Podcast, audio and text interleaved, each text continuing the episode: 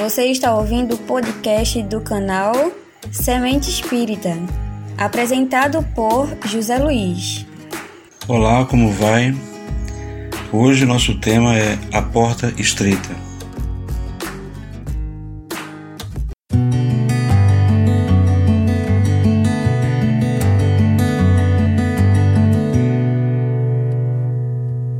Baseado na passagem evangélica de Mateus, capítulo 7, versículos 13 a 14. Que larga é a porta e espaçoso o caminho que conduz à perdição, e muitos são os que entram por ela. E porque estreita é a porta e apertado o caminho que leva à vida, e poucos há que a encontrem. Essa passagem de Jesus, ela tem um grande significado para a nossa vivência social. Todos os dias nos deparamos com desafios, a começar pelas nossas próprias imperfeições. Então, a porta estreita a que Jesus se refere é esse momento de esforço íntimo que nós desenvolvemos para nos melhorar. É uma situação que obriga a sairmos da situação de comodismo, de inércia, de conformismo, para enfrentarmos a vida, para vencermos os obstáculos. E a porta larga é o oposto, é a situação confortável em que a maioria se encontra. Muitas pessoas querem a felicidade, querem o sucesso, querem a paz, a tranquilidade, querem ser prósperos, querem ser bem-sucedidos, mas não querem desenvolver esforço, não querem trabalhar, não querem aperfeiçoar, não querem sair da sua zona de conforto. E é nesse momento que Jesus alerta, em que a maioria prefere passar pela porta que não oferece resistência que não precisamos desenvolver esforço para ultrapassar. E nesse momento, fala alto a repetitividade. Muitos de nós retornarão para o mundo espiritual da mesma forma ou até mesmo é, com agravantes para o mundo espiritual. Esse retorno vai ser então a confirmação de nossas aspirações, será um momento de nós termos, então, a demonstração para nós próprios de que fomos ou não capazes aqui na Terra. Não tenhamos dúvida, a grande maioria se sentirá frustrada, a grande maioria se sentirá derrotada, porque ao olhar para trás, encarará com decepção os momentos que desperdiçou, as ocasiões de se fazer o bem, as oportunidades de ser útil, de trabalhar, de estender ao próximo recursos que possuía, mas omitiu, chances que teve de ser uma pessoa melhor, uma pessoa mais leve, de viver melhor consigo próprio, de imaginar como teve tempo e não usou.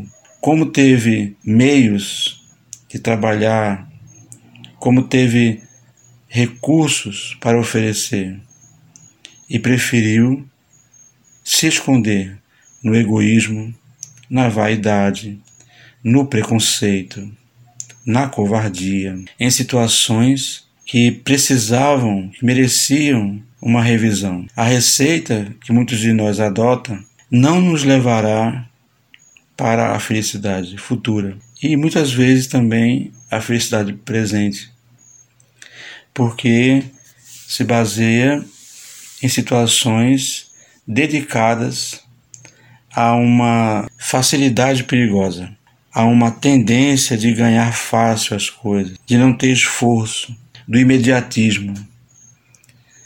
Muitos de nós pensam assim. Muitas vezes pensamos assim. E é necessário fazer reflexões. É chegado o momento de superarmos nossos vícios, de conquistarmos de forma honesta aquilo que realmente representará algo de importante, de sólido para o nosso futuro. É necessário desenvolver um trabalho digno, um trabalho que possa render frutos de alegria, de felicidade, que nos permita à noite repousarmos nossa cabeça no travesseiro. Quando imaginamos a situação de pessoas que se encontram perdidas, pessoas que se encontram sem destino, sem horizontes e que muitas vezes precisaria da nossa cooperação, do nosso esforço para poderem sair daquele momento.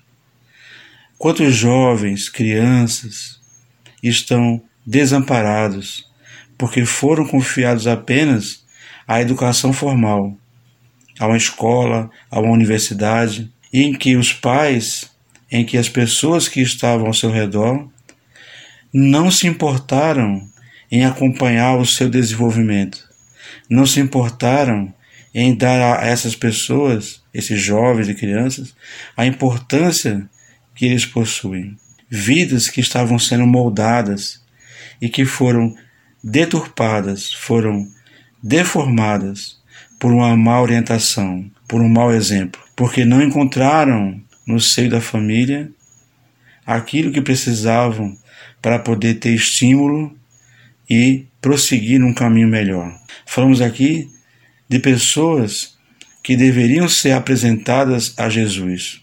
Jesus, modelo, Jesus, referência para o caminho de todos nós aqui na Terra. Ele que deve, deve ser a referência máxima daqueles que dizem que o seguem.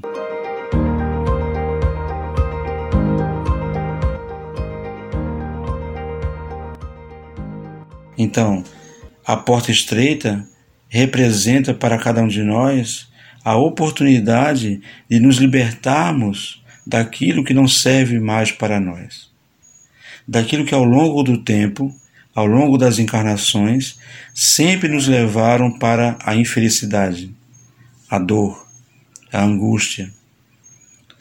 As situações que nos levaram hoje a experimentar situações difíceis, situações angustiosas, é a oportunidade que Deus nos deu para experimentarmos no futuro alegria, felicidade, leveza, saúde, equilíbrio, palavras que nós perseguimos, conscientes ou inconscientes, mas estamos seguindo, estamos tentando perseguir esse ideal de sermos felizes, infelizmente, através de caminhos muitas vezes errados. Precisamos então recuperar essa nossa lucidez.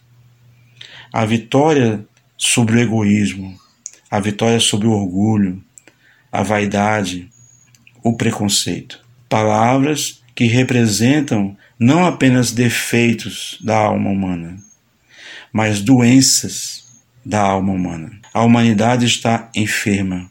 Nós estamos enfermos. Estamos infectados não somente pelas viroses, pelas doenças físicas, mas principalmente pelas infecções mentais, pelas projeções negativas que fazemos ao longo da existência.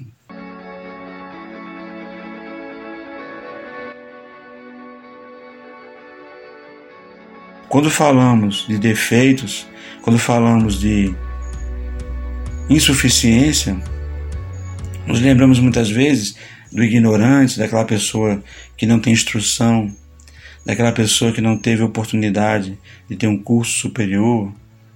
Mas aqui falamos do ignorante da alma, daquele que prefere fechar os olhos, tapar os ouvidos e fingir que o mundo está tudo bem, que está tudo certo, que nós estamos vivendo um momento maravilhoso, que os problemas apontados para as pessoas são delas, não meus. É muito interessante isso.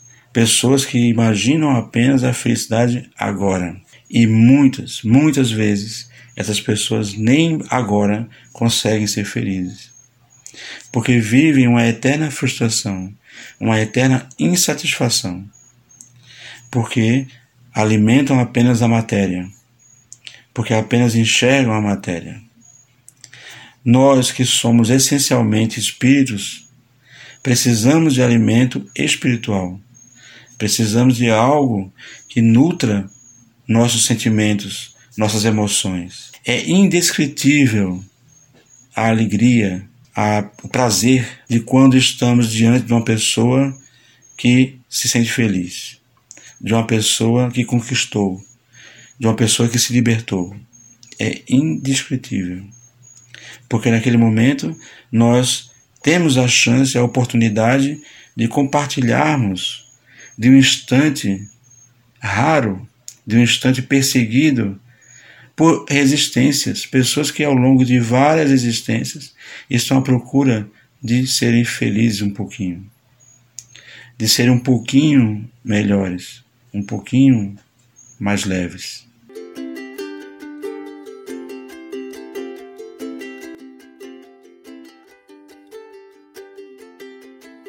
Esperamos que vocês tenham achado interessante os raciocínios. Pensem melhor, repensem, pensem, reflitam sobre a questão da porta estreita e da porta larga. São opções que temos em nossas vidas. Temos a chance de escolher entre o caminho certo e o caminho errado. Temos a chance de retornarmos quando erramos, de fazermos uma reavaliação e superarmos. Não acreditemos que pau que nasce torto, morre torto. Não é por aí. Existem ferramentas, existem mecanismos para endireitar, para retificar uma madeira que se encontra torta ou defeituosa. É importante ter essa certeza. É importante enxergar o quanto Jesus pode fazer por cada um de nós. O quanto a doutrina espírita nos ensina em relação à nossa própria análise, nosso próprio aperfeiçoamento. Então precisamos ter em mente isso. Que Jesus ilumine todos os nossos esforços. Jesus abençoe seu caminho. Ilumine o seu dia. Ilumine a sua noite o seu sono, o seu trabalho. Que Deus abençoe a sua existência.